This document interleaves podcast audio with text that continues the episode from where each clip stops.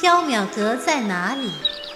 无缘者擦肩难见，有缘者千里来寻。世间为何要有缥缈阁？众生有了欲望，世间便有了缥缈。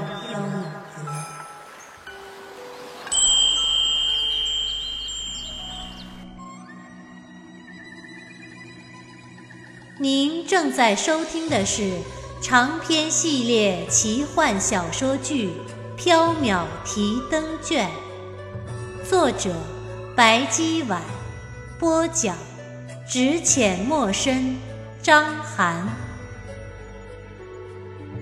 第五折来世草，第十二章地狱。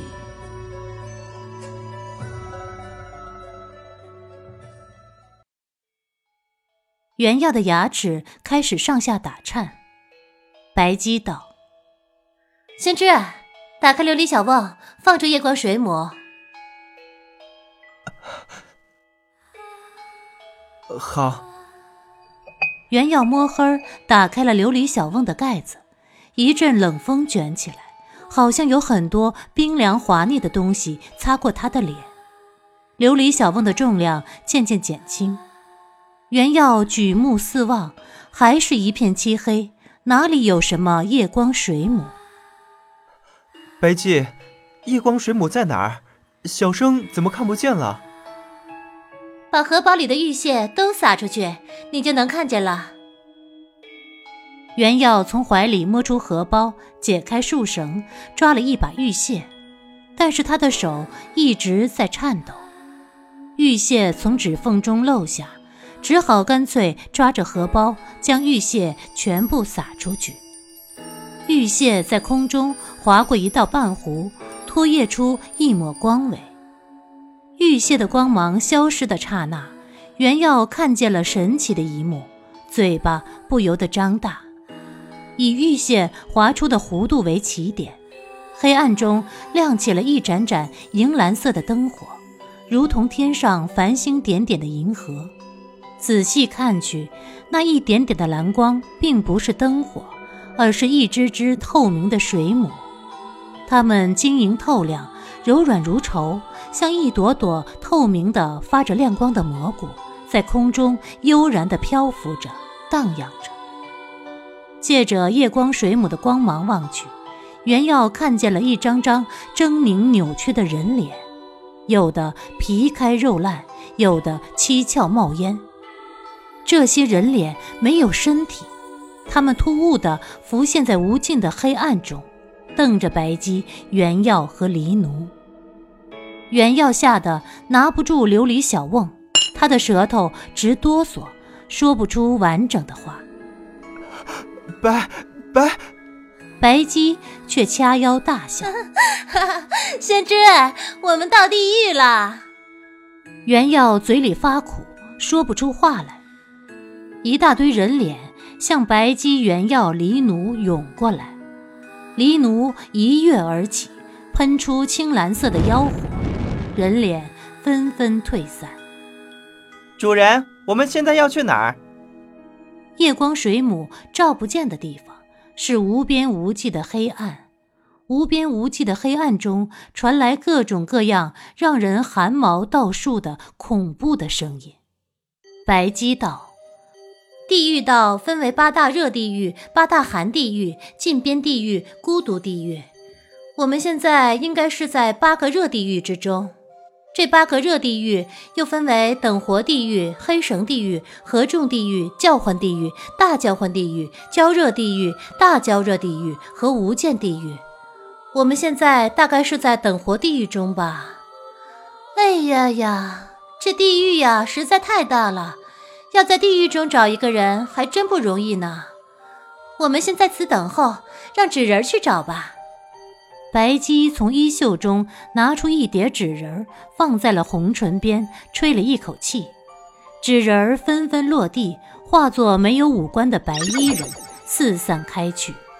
所有的纸人嘴里都发出黄莹莹的声音，在叫唤：“玉郎，玉郎。”玉郎，玉郎，原耀冷汗，对白姬道：“你来阎浮屠是为了找玉郎？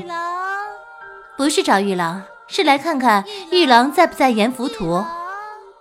玉郎会在阎浮屠吗？不清楚。不过来世草中看不见玉郎的前世、今生和来世，这说明玉郎很可能是被困在阎浮屠了。”原耀咽了一口唾沫，和白姬离奴在原地等待，人脸一大堆一大堆的逼近，不断的滴落浓腥的液体。他们张开血盆大口，似乎要将白姬原耀离奴吞噬。离奴不断的喷出青色的火焰，阻止人脸靠近，但是明显离奴的火焰阻止不了猖狂的玉鬼。原耀哭丧着脸，白姬，离奴快撑不住了，你也来喷个火吧。白姬在袁耀耳边笑道：“呵呵，龙火不但会焚尽百鬼，宣之也会跟着灰飞烟灭呢。现在这样，小生也会被这些人脸吃掉吧？站着不动也很无趣，难得来到地狱，我们四处参观一下。”离奴道。主人，如果走到无间地狱，我们就真回不去了。无妨，有引魂灯呢。离奴担忧的说道。离奴的意思是，越往里走，遇鬼不仅会越来越多，而且会越来越凶残，只怕难以脱身。白姬说了一句不相干的话：“我饿了，想吃夜宵。”都什么时候了？你还想吃夜宵？我们都快变成恶鬼的夜宵了。小生上辈子造了什么孽？白姬笑眯眯的打断原耀：“先知不要生气，我们先由地狱解闷儿吧。往里走。”是主人。黎奴驮着白姬原耀向阎浮屠深处而去，夜光水母始终环绕在他们四周，为他们照见周围的景象。不照见还好，照见了，只让原耀吓得浑身发抖。夜光中，许多鬼在荒野行走，他们的手上长着铁爪，一遇见了就互相抓挠。他们被抓得皮肤尽烂，血肉模糊，血流尽后倒地而卧。然而冷风一吹，他们的皮肉又长了出来，完好如新。于是他们又站了起来，向前走去。一遇见对方，又开始互相抓挠，周而复始，不断的受苦。白姬笑吟吟地说道：“嘿，这是等活地狱。如果不幸留在这里了，我和宣之就会变成这样。我挠宣之一下，宣之挠我一下，我再挠宣之一下，宣之再挠我一下。呵呵，想想就很好玩。”原耀牙齿打颤，一一点都不好玩。黎奴经过时，狱鬼们停止了互相抓挠，转而追逐黎奴。黎奴又路过了两处，一处的狱鬼被烧红的铁绳捆缚，有青面獠牙的恶鬼用斧头砍他们，用铁锯锯他们；一处有两座巨大的铁山。玉鬼迷集于铁山之间，被两座铁山挤压，骨肉碎裂，成为肉泥。白姬笑道：“这是黑绳地狱和合众地狱，很有趣吧，宣之？”袁耀的牙齿直打颤，口中发苦。黎奴路过时，黑绳地狱、合众地狱中的玉鬼纷纷向他追来，黑压压的一片。黎奴驮着白姬原药，又路过了哀嚎不绝、从口中被灌火浆、烧烂五脏六腑的叫唤地狱。玉鬼躺在烧红的热铁上，被大热棒从头到脚打碎成肉糜的焦热地狱。追逐黎奴的玉鬼更多了，密密麻麻的一片。原耀头皮发麻，不敢回头看，哪怕是一眼。三人来到了八热地狱的最后一处无间地狱时，袁耀看着眼前百鬼缭乱的可怖景象，对能够活着走出阎浮屠这件事情已经不抱任何希望了。袁耀有气无力地说道：“白姬，如果我们出不去了，会变成怎样？”白姬笑道：“大概会被这些玉鬼吃掉，然后变成他们中的一个，没有思想，没有灵魂，没有前生，也没有来世，有的只是无尽无涯的痛苦与恐惧。”白姬双手合十，结了一个法印，口中喃喃念了一句咒语：“归。”黑暗中没有纸人归来。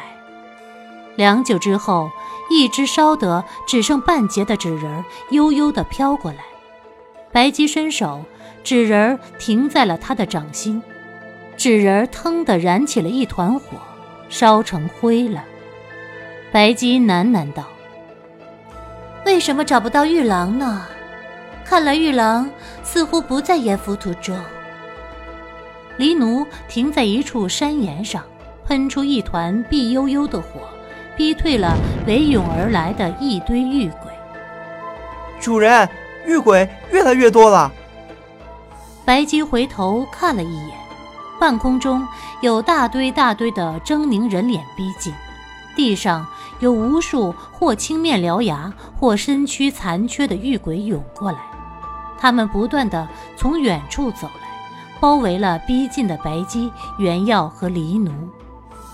袁耀咽了一口唾沫，道：“小生有一句遗言，想先说了。”黎奴骂道：“死书呆子，闭上你的鸟嘴！人之将死，其言也善。先直说吧。”嗯，那个，小生上次说想娶一个勤劳善良的姑娘，后来想了想，觉得这个姑娘懒一点也没关系，小生勤快一点，应该也可以照顾他。哼 啊，宣之要说的是这个？你以为是什么？哼，我以为宣之会说出攒的几吊钱藏在哪了呢。嘿，我也想知道书呆子的私房钱藏在哪里。哼，藏钱的地方，小生死都不会告诉你们。三人吵闹间，大群玉鬼已经逼近，仿佛要将三人吞没。一条巨蛇般的玉鬼张开血盆大口，吞向黎奴。巨蛇的身上遍布着密密麻麻的人脸，人脸上皮肉尽烂。流着脓血，黎奴一个跃起，驮着白姬原药躲过了这一袭。但是不幸的是，巨蛇擦过来的瞬间，蛇身上的一张人脸张口咬住了原药的左脚，将他拖了下来。啊啊啊！原药摔下了万丈深渊。